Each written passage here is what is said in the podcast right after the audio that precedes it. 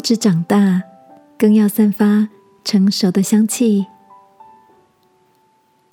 晚安，好好睡，让天父的爱与祝福陪你入睡。朋友，晚安。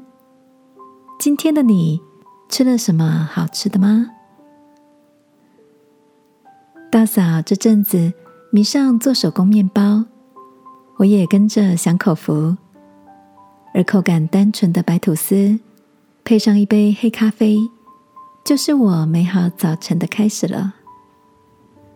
那天跟着大嫂做面包，看见白白胖胖的面团，松软光滑的样子，可爱极了。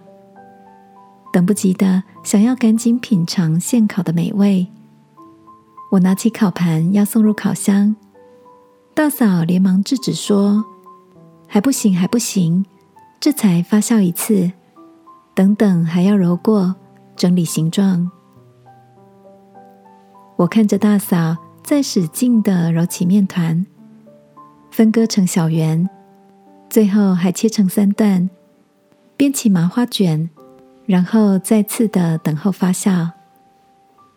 大嫂说：“即便成了两倍大，面团还是要再揉过，排出气体，进行二次发酵，这样的口感更柔软香浓哦。”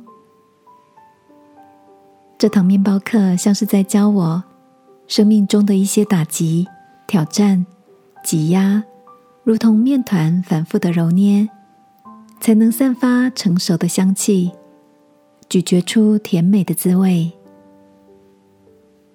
亲爱的，你也正面临着一些说不出口的压力吗？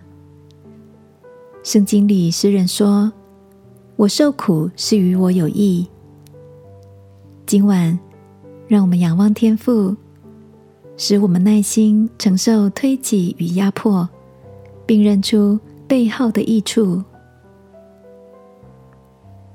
亲爱的天父，我相信你正用巧手捏塑我、改变我，使我越发成熟。